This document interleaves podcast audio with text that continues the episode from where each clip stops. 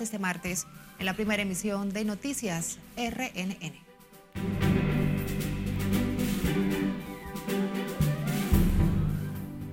Denuncian violador en serie, ataca y atemoriza a más de seis mujeres en comunidad El Bobo de San Cristóbal. Francés podría enfrentar hasta 30 años de prisión por fumigación que causó varias muertes en una torre de apartamentos en Piantini. Especialista sugiere integrar soporte técnico y aplicar protocolo para uso de productos químicos contra las plagas. Madre pide más ayuda para encontrar a su hija embarazada desaparecida. Ramfis Domínguez Trujillo dice sociedad debe cuidar la democracia y evitar violaciones de la Constitución. Miembro titular de la Junta Central Electoral reitera elecciones municipales y presidenciales serán transparentes y confiables. Los PRMistas afilan sus cañones de cara a las elecciones municipales y se reúnen con el candidato presidencial Luis Abinader y presidente del Tribunal Constitucional dice conocerán en su momento recursos contra ley del DNI.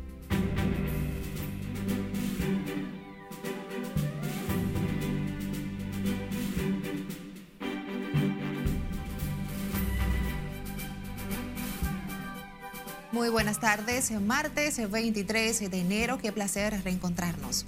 Damos inicio a la primera emisión de Noticias RNN. Graciela Acevedo les acompaña. Los ataques de un supuesto violador sexual en la comunidad El Bobó de Madre Vieja Sur en San Cristóbal mantiene en pánico a los lugareños del empobrecido sector, quienes denuncian que el hombre aún desconocido ha abusado de al menos cuatro mujeres y continúa sin ser apresado. Tenemos a nuestra compañera Liliani Martínez en directo con detalles. Adelante, Liliani. Cuéntanos. Gracias. Tal como adelantas, las noches se han convertido en una pesadilla sin dormir entre los comunitarios del sector El Bobó en San Cristóbal, donde el denunciado depredador sexual ha atacado en unas seis viviendas. Tenemos miedo hasta de salir al colmado a comprar, porque es un desasosiego, él penetra a todos los lados. De espalda a las cámaras por el temor a las amenazas, las primeras víctimas del supuesto violador cuentan su frustración por el intento de ataque sexual a manos del hombre encapuchado. Él entró con su pasamontaña, con un abrigo negro, un pantalón negro roto, de ripito abajo, unos tenis negro con blanco y unos guantes. Que él abrió el techo, después abrió la ventana y cogió el teléfono, movió algunas cosas, parece que no se la pudo ya porque la ventana es muy estrecha. Entonces nosotros ya estamos atemorizados porque si él me hubiera encontrado sola con la niña, él hubiera hecho de nosotros lo que él, lo que él quisiera. Otras con las que ha logrado consumar el desaprensivo acto temen volver a dormir en sus viviendas. Cuando ese eh, individuo entró a su casa, ella le amarró la puerta, dos puertas que tiene la casa, por fuera con alambre. Entonces, al amarrarle la puerta, se subió en una cubeta y entró por las ventanas, por una ventana que abrió. Entonces, cuando ya ella estaba dentro, la aló de la cama con un cuchillo amenazándola y le dijo: Cuidado si habla, porque te mato. Los zincs en las ventanas, noches en guardia y otras medidas de seguridad no han bastado para frenar las enfermas intenciones del antisocial. Por aquí él ha violado a cuatro. A cuatro en esta comunidad. Aparte que según están mirando los videos, se van acercando mujeres. En la comunidad de Estebanía, en Santé por ahí, hay muchas mujeres pasando por esta situación. Nosotros estamos hasta cayéndole atrás, haciendo vigilia de noche. Y uno pasa eh, la noche entera amaneciendo en esos camiones, a ver, amaneciendo arriba de los platos, arriba de la mata, a ver si uno agarra a ese hombre, pero la cosa está difícil, uno quisiera que la autoridad ayude a uno. Ante la incertidumbre y angustia, los residentes hicieron un llamado a la Policía Nacional y autoridades municipales de San Cristóbal para identificar y detener al violador en serie. Los lugareños de esta humilde comunidad quedan a la espera del auxilio de las autoridades para volver a la tranquilidad en sus vidas cotidianas. Esta es toda la información que tengo. Regreso contigo al set de noticias. Gracias, Liliani Martínez, reportándonos desde la comunidad El Bobó en Madre Vieja Sur, en San Cristóbal. El ciudadano francés que habría fumigado el apartamento en Piantini que ocasionó la muerte de una madre y su hija recién nacida podría enfrentar hasta 30 años de prisión, de acuerdo con las imputaciones que hace el Ministerio Público en la solicitud de medidas de coerción. Y como nos cuenta Margaret Ramírez, la fiscal del Distrito Nacional, asegura que continúan las investigaciones mientras el tema ha generado diversas reacciones entre abogados. Margaret Ramírez nos amplía. Se está trabajando. Estamos trabajando con el caso para en las próximas horas poder presentar la medida de coerción que corresponde. El francés Georges Antoine Tevenet, a quien se le señala como la persona que fumigó el apartamento, producto de lo cual murieron al menos dos personas, enfrenta, entre otros cargos, violación a la Ley General de Salud.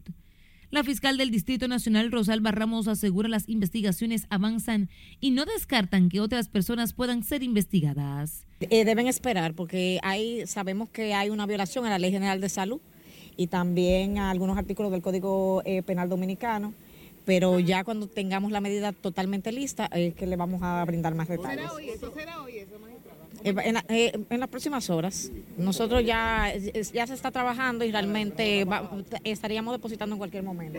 Y se pudo determinar que aunque existe un homicidio, un homicidio involuntario, y será sometido por violación al, al artículo 319 del Código Penal Dominicano. El órgano acusador asegura que investiga al imputado por sus vínculos con la fumigación mortal, que constituye una violación a los artículos 295 y 301 del Código Penal, que establecen homicidio y atentado contra la vida de una persona, y el 302 de la misma normativa, que establece el castigo para estas acciones, son de 30 años.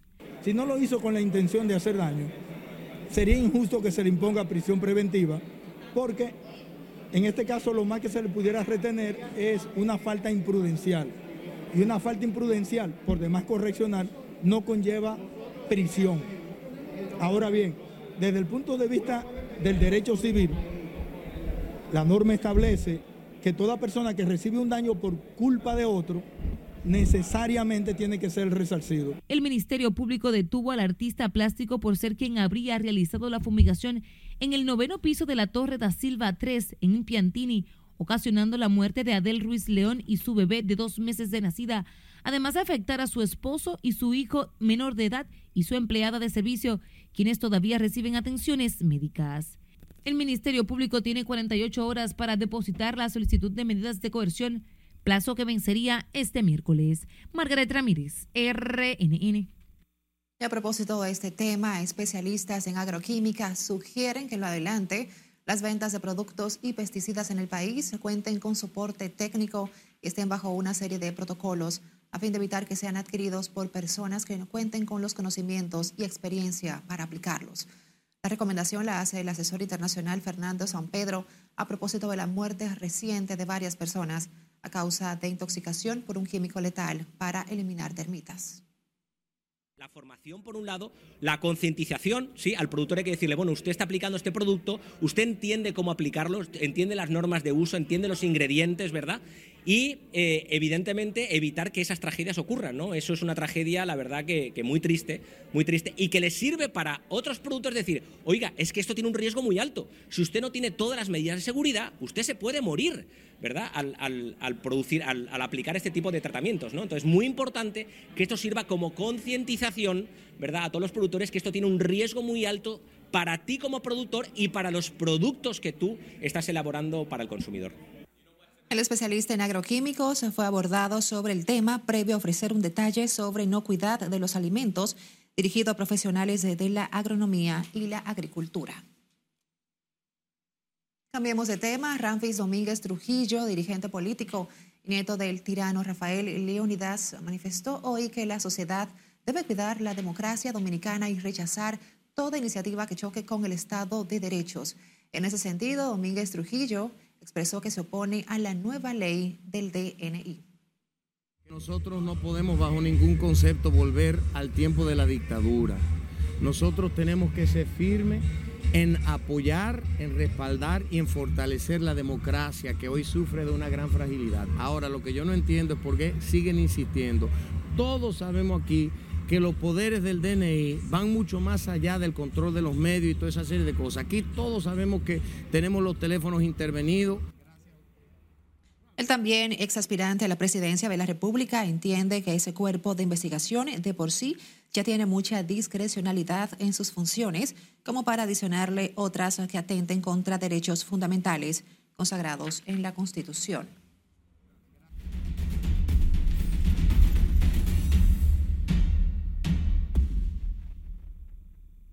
Delegado político del Partido Reformista, Tácito Perdomo, advirtió hoy El conteo manual podría prestarse a la comisión de viejas prácticas fraudulentas. Sin embargo, desde la Junta Central Electoral, el miembro titular del órgano comicial, Charmín Isa, da garantías de un proceso libre sobre saltos y de sobresaltos.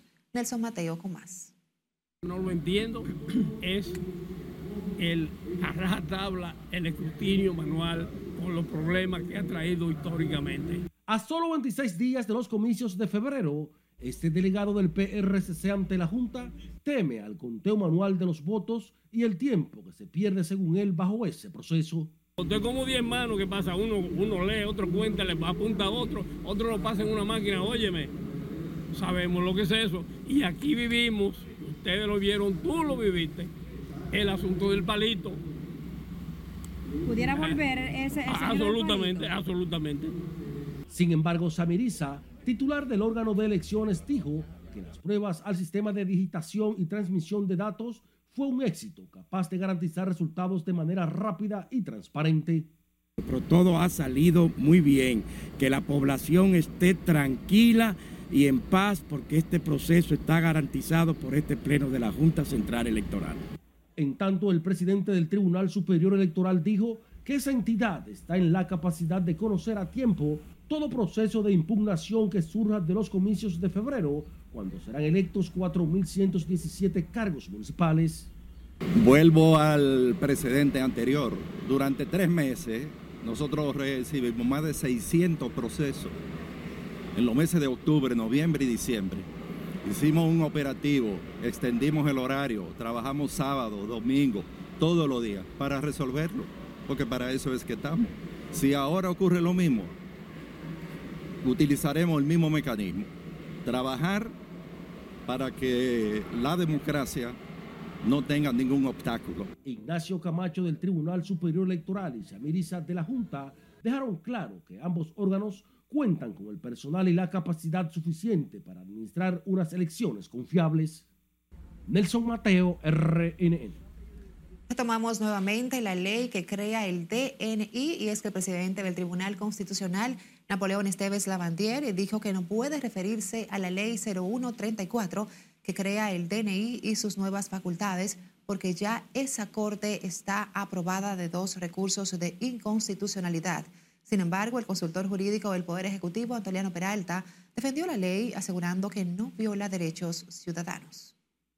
No hemos podido todavía evaluar ninguno de esos recursos porque apenas acaban de ser introducidos, tengo entendido, no tengo confirmación de ellos y no puedo tampoco referirme a ellos, lógicamente.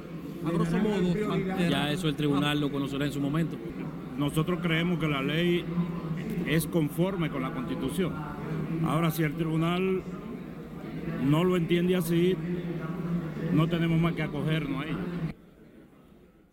Tanto Antoliano Peralta, consultor jurídico del Poder Ejecutivo, como Esteves Lavandiere del Tribunal Constitucional abordaron el tema al asistir a la audiencia solemne del Tribunal Superior Electoral con motivo del 10 aniversario de esa alta corte comicial.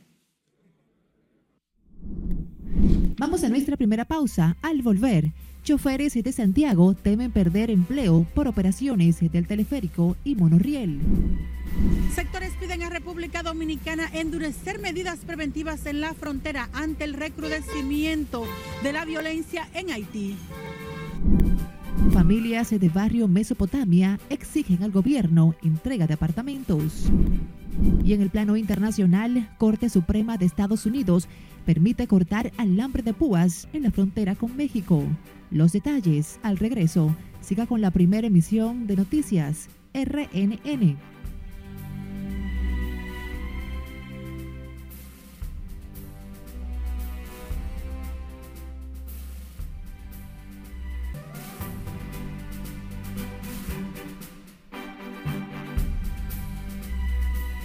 Gracias por continuar en sintonía con nosotros. En el plano internacional, la Corte Suprema de Estados Unidos dio luz verde al gobierno del presidente Joe Biden para que los agentes de la patrulla fronteriza retiren el alambre de púas que se instaló en la frontera con México para disuadir los cruces de migrantes. Nuestra compañera Scarlett Wichardo tiene los detalles el resumen internacional de RNN. Adelante, Scarlett, cuéntanos. Gracias, buenas tardes. La decisión de los jueces representa una gran victoria para el presidente Joe Biden en momentos en que aumentan los debates y la disputa por la política fronteriza. El litigio sobre si Texas tiene derecho a instalar alambre de púas en la frontera aún sigue su curso. La tensión entre este estado gobernado por el republicano Greg Abbott y el gobierno federal ha ido en aumento en los últimos meses, en particular a medida que se acercan las elecciones presidenciales de noviembre. El gobernador simpatizante del expresidente republicano Donald Trump ha colocado alambre de púas en la frontera y según la administración de Biden ha impedido el acceso de agentes federales a algunos sectores y trasladado a migrantes en autobuses a ciudades dirigidas por demócratas. En Estados Unidos, una mujer habría disparado contra sus dos hijas adolescentes y su esposo. De acuerdo con el informe de la Fiscalía del Condado de Union, tras cometer el crimen, la dama fue hallada sin vida en el interior de un domicilio. Los agentes llegaron al lugar donde vivían Rubén y Andrea Alarcón de 51 y 52 años respectivamente, junto a sus dos hijas pequeñas, para entregar una notificación de desalojo de su casa que estaba en un proceso de ejecución hipotecaria y fue cuando encontraron a la familia sin vida. La presidenta peruana Dina Boluarte cambió al jefe de la policía después de que la madre y la viuda de dos personas asesinadas en las violentas protestas antigubernamentales de 2022 burlaran a los guardaespaldas de la mandataria, la zarandearan y la jalaran el cabello en una región de los Andes. La agresión que sufrió la mandataria provocó la reacción de expertos y actores políticos sobre cómo se debe proceder legalmente contra las responsables del acto, así como críticas al dispositivo de seguridad presidencial. Un automovilista estuvo a punto de terminar accidentado mientras conducía en medio de la tormenta invernal Isha, que azota Reino Unido e Irlanda con aguaceros y poderosas ráfagas de viento. El hombre pasó por una vía de la localidad inglesa de Belton, donde segundos después cayó un techo de cerca de dos toneladas que se había desprendido de una edificación que estaba siendo reconstruida y que en el pasado había servido como iglesia. Por el hecho, nadie resultó lastimado. Finalizamos con el nuevo presidente de Liberia, Joseph Boakai, quien tuvo un episodio de agotamiento al sufrir un mareo debido al sofocante calor que le hizo interrumpir su discurso de toma de posesión.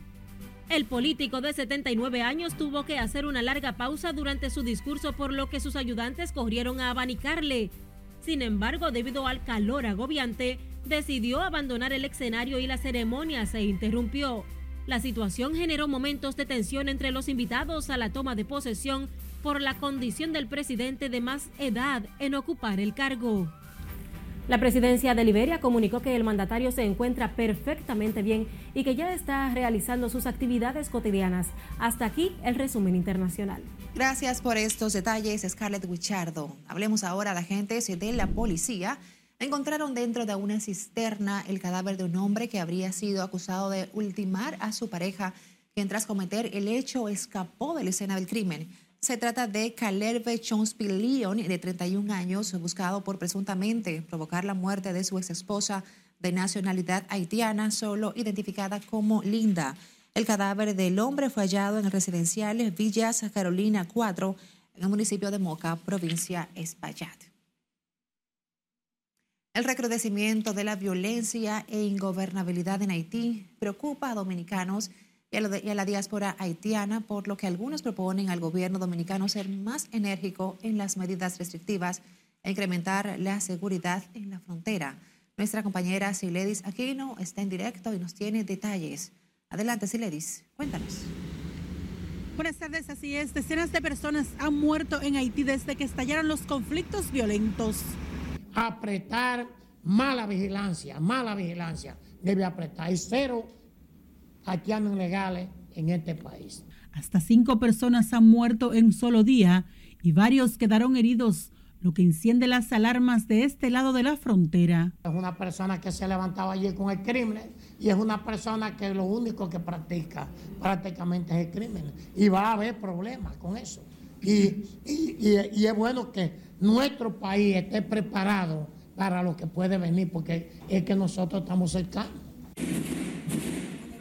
El agudizado caos en un país dominado por bandas criminales mantiene a su gente sumidos en el dolor, incertidumbre y desesperanza. Se ha muerto mucha gente, sí, sí, sí. Entonces, lo que yo tengo que decir, entonces esa gente tiene que dejar eso, usted oye, dejar lo que ellos están haciendo allá, de oye. Jean-Pierre Luis ha vivido en carne propia la angustia por la muerte de dos de sus hermanos hace un mes y no sabe cómo ocurrió ni pudo velarlo. Oh, allá, allá hay mal. Está pasando algo malo allá. Porque yo tengo un hermano que se murió allá, yo no puedo ir. La mujer mejor no coge para acá porque está matando gente a tomar. Eh, yo no puedo coger, yo, no puedo ir para, allá.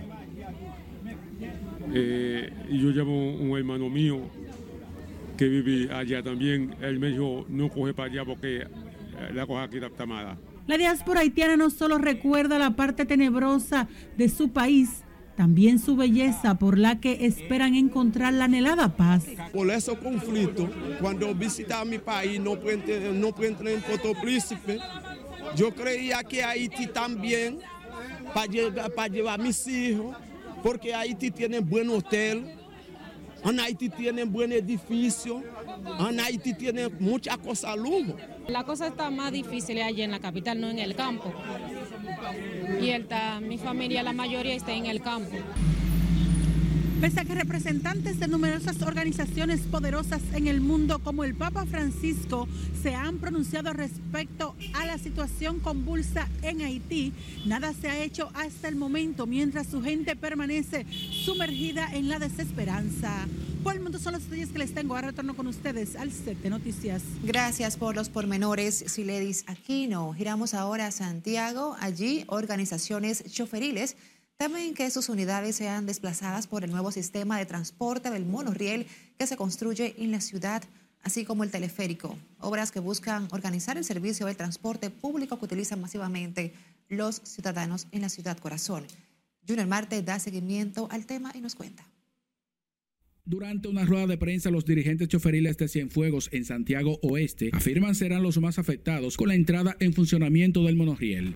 Ya más de dos años de haberse iniciado los trabajos de esa ruta, de ese sistema de transporte, perdón, todavía el Estado Dominicano no ha contestado qué va a hacer con los choferes de la ruta F. Los trabajadores del volante dicen que unos 1.400 hombres quedarían en un limbo de no ser tomados en cuenta.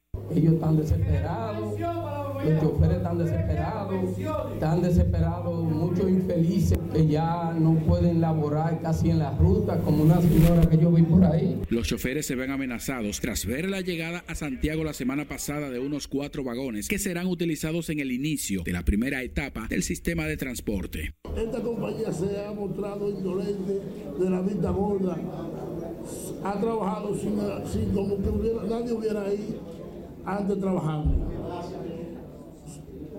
Estamos aquí para llamar la atención del gobierno, porque si no se no hay una reacción el día que ese honorías comience a laborar, moriremos con honor.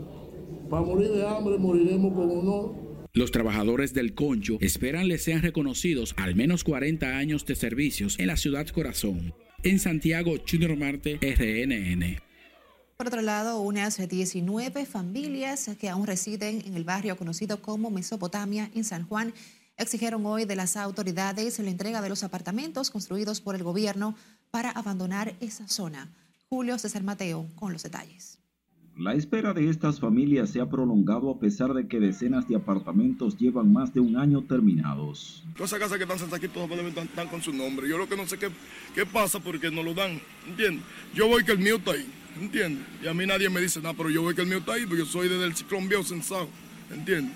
Pues lo digo con, con, con base. Se quejan de que varios apartamentos han sido entregados a dirigentes políticos mientras familias de la Mesopotamia no han sido tomadas en cuenta. Para que por favor acuda a mi auxilio, que me han dejado por aquí en Mesopotamia abandonada, sola, sin vecinos, sin nadie, con el propósito de que yo abandone para ellos robarse mi apartamento. Las familias que aún residen en el barrio ubicado en medio de dos vertientes del río San Juan dicen haber sido abandonadas por las autoridades. Yo estoy en espera, que ya mira lo que quedamos, somos como 15 familias por aquí, y ella nada más está entregando, como quien dice, escondido, que viene aquí de sorpresa, saca a dos personas, que lo, que lo demás no nos damos cuenta, nos damos cuenta ya después que están en el apartamento. Falta de luz, agua, plagas e inseguridad son algunas de las dificultades que afectan a las familias que aún viven en el indicado sector. Que ya está bueno de, de aguantar tanto mosquito, aquí no vienen a recoger la basura, no vienen,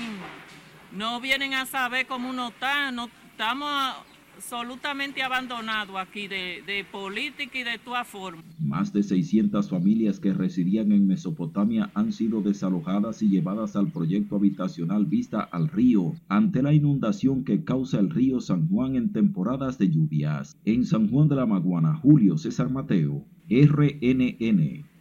La dirigencia del Partido Revolucionario Moderno se encuentra reunida en estos momentos en la Casa Nacional de esa organización oficialista ultimando detalles para las actividades políticas que se realizarán este fin de semana en las diferentes provincias del país.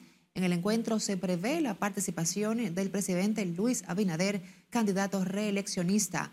Nuestra compañera Lauri Lamar se encuentra en la sede de la Casa del PRM y nos tiene detalles. Adelante, Lauri. Gracias, buenas tardes. Los PRMistas afilan sus cañones de cara a las elecciones de febrero próximo. Coordinando los diferentes trabajos que se van a hacer este fin de semana en las diferentes provincias. El candidato presidencial del PRM, Luis Abinader, sigue muy de cerca la coordinación de las decisiones importantes del partido, que según el enlace político de la provincia de la Altagracia, Carlos Bonilla, el mandatario quiere estar informado de cada detalle. El presidente es un hombre que todo lo que hace le, gusta hacerlo eh, eh, él mismo, un seguimiento de cerca eh, con los dirigentes, con, con, las personas que tienen función en la campaña y él no delega ese tipo de cosas. En este encuentro, en esta Casa Nacional del Partido Oficialista que se desarrolla a puerta cerrada, Bonilla aseguró que el PRM obtendrá una aplastante victoria electoral en las elecciones municipales. Todo está muy bien el presidente, bueno, el presidente está por la nube, volando casi llegando a un 60% o más en algunas provincias. Eh, vamos a sacar más candidatos a alcaldes y más directores que la vez pasada, que las elecciones pasadas. O sea que yo creo que no, no puede estar mejor, pero estamos trabajando como si tuviéramos perdido. En la reunión también se coordinan acciones para fortalecer el apoyo a los candidatos municipales, especialmente el Gran Santo Domingo. No hay ningún tipo de problema, nuestro partido está monolíticamente unificado en todos los eh, municipios y los distritos municipales, igual que en todo el país. Se espera que al término de este encuentro el presidente Abinader sostenga un encuentro con los dirigentes de su partido, donde se le ofrecerán detalles de lo tratado. De mi parte, esto de retorno al estudio. Estaremos atentos. Gracias, Laura Lamar, reportándonos desde la Casa Nacional del PRM. Vamos a nuestra última pausa. Cuando retornemos, mujer clama por ayuda para encontrar a su hija. Mujer roba celular y otros artículos a clientes en una tienda. Y les contamos del enfrentamiento que protagonizaron policías y un ciudadano en un cuartel. Más al volver, mantenga la sintonía con la primera emisión de Noticias RNN.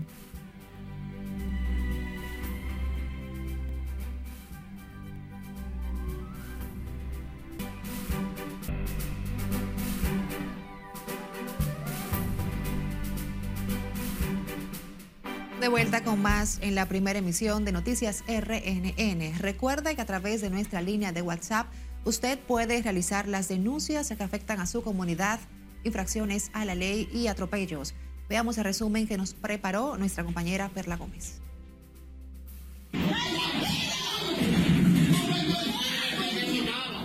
Iniciamos con el incidente que se registró dentro de un cuartel de la policía donde un hombre y varios agentes del cuerpo del orden protagonizaron un incidente en lo que parece ser un destacamento, cuando el civil aparentemente estaba detenido. Las imágenes muestran cómo una mujer intenta mediar para detener el conflicto donde el civil recibió golpes de los agentes. Por el momento se desconocen las circunstancias en que fue detenido el hombre ni qué motivó el incidente.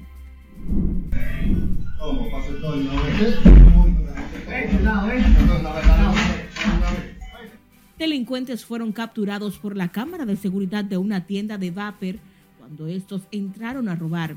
En el video se ve cómo primero entra uno de los desaprensivos simulando que compraría algo, cuando de repente entran otros dos encapuchados, apagan la luz y proceden a realizar el atraco. El hecho ocurrió en Navarrete. Un joven se llevó un motor como si este fuera dueño del vehículo de dos ruedas. El mismo estaba estacionado en una acera cuando el ladrón simulaba que estaba hablando por teléfono, pero en realidad trataba de asegurarse de que nadie a su alrededor se diera cuenta de lo que iba a hacer. Posteriormente enciende la luz de la motocicleta y se monta en ella. El robo ocurrió en la avenida Albert Thomas, conobando específicamente en el ensanche Luperón. Recuerde que puede hacer sus denuncias a través de nuestras redes sociales como Noticias RNN, nuestro número de WhatsApp 849-268-5705. Perla Gómez, RNN.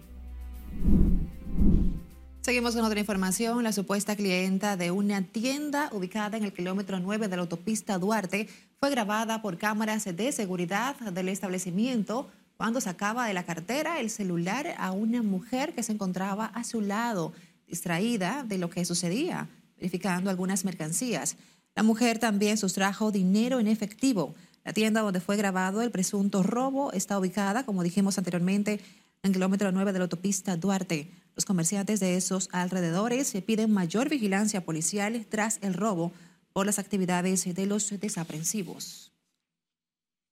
La madre de la joven embarazada que está desaparecida hace más de dos semanas pidió hoy un mayor esfuerzo a las autoridades para dar con el paradero de su hija, quien al momento de su desaparición había acudido a un centro de salud en el municipio de Jaina, provincia San Cristóbal. En medio de la angustia, Asunción Moreta solicitó una revisión exhaustiva de las cámaras de seguridad próximo a los lugares donde se ha reportado que fue vista por última vez su hija quien tiene tres meses de gestación. Yo voy sola así y me dicen esto, doña esto y esto y esto. Y yo siento que no es así. Yo siento que tiene que ser con más, como con más, con más fuerza, con la que yo no tengo. No tengo la fuerza para luchar, no tengo. No puedo salir de que voy para este hospital, voy para este sitio, voy para este otro. Para todo este transportaje tiene que tener un vehículo, que yo no lo tengo o tener recursos económicos, que tampoco lo tengo. La joven María Isabel Moreta, de 25 años de edad, desapareció el pasado 8 de enero del presente año, luego de que ésta se dirigió con un motorista al banco y luego al Centro de Atención Primaria Orden de Malta, ubicado en el municipio de Jaina, provincia San Cristóbal. Escuche bien, el destacamento N1 de Villamella informó a los familiares del señor Freddy Tallería, mejor conocido como Cecilio, que el mismo se encuentra en ese establecimiento policial a la espera de que sus parientes pasen a recogerlo. Tallería, de 78 años, al parecer sufre de Alzheimer debido a que no se recuerda de nada. De acuerdo con la información suministrada a este medio, el señor Freddy fue auxiliado por ciudadanos y los agentes que lo trasladaron al destacamento.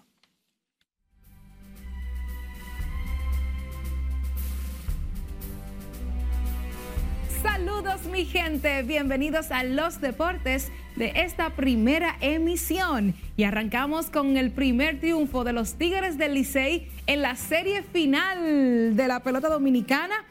5 por 0 ayer la blanqueada, ahí vemos a Jairo Asensio cuando terminó el partido y troleó un poquito a Miguel Ángel Sanó, ¿verdad? Porque él celebra así cuando da un cuadrangular y todos los jugadores de las estrellas en esta temporada. Así que Emilio Bonifacio arrancó el juego dando doble, eso presagiaba que iba a ser una noche difícil para las estrellas porque cuando el capitán se envasa hay problemas y fue su primer hit de la temporada, de la final, no había dado hit en esos dos primeros partidos. Ahí anotaba también carrera, tres fueron las que fabricaron los Tigres en esa primera entrada frente a los envíos de Andy Otero, que cargó con la derrota. Bonifacio bateó ayer ese doblete y anotó la vuelta. También Jack Mayfield produjo dos carreras. El importado segunda base se fue de 4-2, anotó también en una ocasión. Y Dawel Lugo remolcó una vuelta y se fue de 4-2 por los azules. Y por las estrellas, Vidal Bruján de 4-2 Yangel Solarte pegó un doble y Robinson Cano batió de 3-1. La victoria fue para Brooke Holt en relevo. y entonces la derrota para Otero, que permitió tres limpias en una entrada y dos tercios. Así que los Tigres logran su primera victoria de la final, pero las estrellas siguen delante en la final 2-1. Hoy será el cuarto partido de esta serie final, que está por segundo año consecutivo. Aquí en el Estadio Quisqueya vamos a ver entonces los abridores para esta noche. Las estrellas tienen al zurdo Austin Davis y los Tigres del Licey al también zurdo Nico Telashi. Ese partido será a las siete y media de la noche en el Estadio Quisqueya Juan Marichal. Los Tigres buscan el empate esta noche. Pasamos a la NBA. Vamos a destacar dos actuaciones fenomenales en la jornada de este lunes. Carl Anthony Towns, superbo anoche, estableció un nuevo récord para la franquicia de Minnesota Timberwolves al fabricar 62 puntos, 44 en la primera mitad. Pero escuchen esto, los Hornets de Charlotte ganaron ese juego, borraron un déficit de 18 puntos y sorprendieron con la victoria 128 a 125. Un juegazo.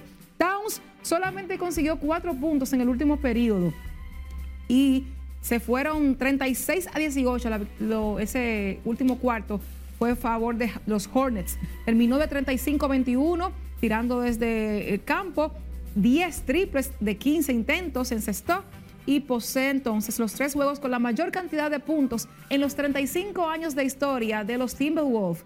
Miles Bridge anotó 28 puntos y Brandon Miller tuvo 27 para encabezar el ataque de los Hornets. Pasamos a la segunda actuación más estelar de la noche y fue la de Joel Embiid. Ayer en la victoria número 6 de forma consecutiva de los Sixers y es que estableció una nueva marca rompiendo la de Win Chamberlain con la franquicia de los Sixers, en ese momento se llamaban los Warriors de Filadelfia. 70 puntos para Embiid anoche en una noche superba, la mayor cantidad esa temporada y lideró el triunfo de Filadelfia 132 133 por 123 sobre los Spurs de San Antonio y Víctor Wembayamba, que ayer anotó 33 puntos con 7 rebotes en 29 minutos. Embiid también tuvo una marca personal con 18 rebotes. ¡Wow! ¡Qué noche para Embiid! Encestó 24 de 41 intentos, eso sí que tiró hasta los tenis y metió un triple de dos oportunidades y 21 tiros libres de los 23 que intentó Así que rompió el récord de 68 puntos de Will Chamberlain con los Sixers, que lo estableció el 16 de diciembre de 1976. una noticia para esta noche y es que LeBron James no va a jugar. LeBron está sufriendo de dolor en el tobillo izquierdo y los Lakers anunciaron anoche que no va a jugar en este partido de esta noche frente a los Clippers en la llamada Batalla de Los Ángeles. Será el quinto partido que se pierde LeBron esta temporada y los Lakers tienen marca de 2 y 2. Una última información y es la que esperamos también todos los dominicanos que República y es que Adrian Beltré podría recibir la llamada del Salón de la Fama de Cooperstown hoy para convertirse en el quinto dominicano en ser electo a ese templo de los inmortales del béisbol. Así que esta noche a las 7 habrá un programa especial en MLB Network para anunciar a los nuevos miembros del Salón de la Fama, en lo cual esperamos que Adrian esté presente, ¿verdad? Recibe esa llamada tan eh, emocionante para todos y sería el quinto dominicano. Así que Graciela, de verdad que nos va a llenar muchísimo de orgullo que Adrián Beltré también sea exaltado junto a Vladimir, a David, a Pedro y a Juan Marichal. Claro, dominicanos que han marcado una historia. Así es. En el béisbol dominicano. Un día de mucha emoción. Así mismo. Gracias, Giovanna, como siempre, por tocarnos esos detalles tan importantes a nivel deportivo. A ustedes también las gracias por acompañarnos. Feliz tarde.